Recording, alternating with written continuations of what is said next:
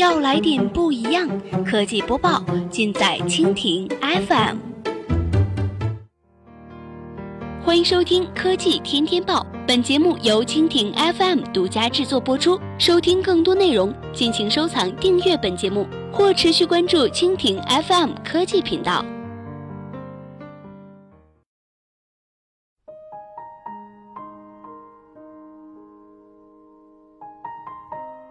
今天的科技天天报，我们一起来关注一下，美团充值功能已在四月下线调整。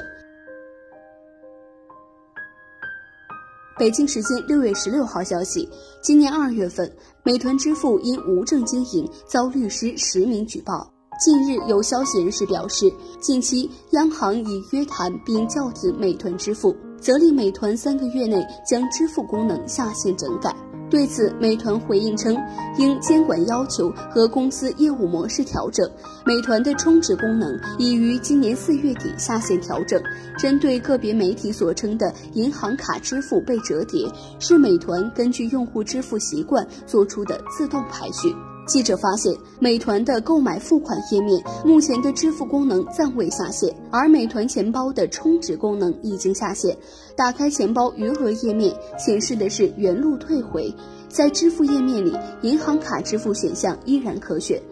今年二月底，有律师向中国人民银行等机构实名举报，指出美团在没有获得第三方支付牌照的情况下，无证经营网络支付结算业务，违反了我国的《非金融机构支付服务管理办法》，属于非法经营。被举报的违规是指美食、电影、酒店、外卖等业务板块都已接入银行卡支付。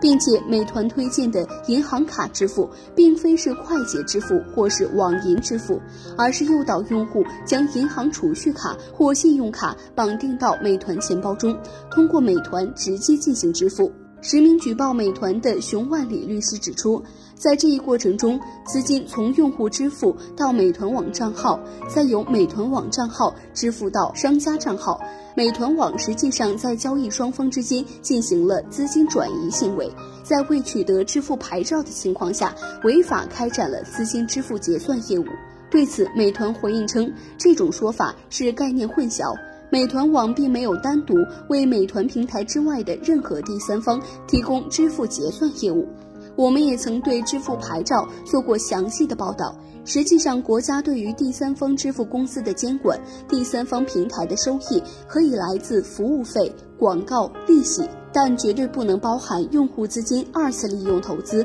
带来的收益。客户的资金必须存在托管银行里。但实际操作中，客户在第三方支付公司中的大量沉淀资金，除了带来利息收益外，还涉及诸多的灰色收益。在调查中发现，所有第三方支付企业根据政策，资金必须指定一个资金托管银行，但实际业务过程中，各公司每天要处理大量代收代付业务，这些业务，尤其是出款业务，对时效性要求是非常高的，所以银行一般也是接受指令进行资金操作。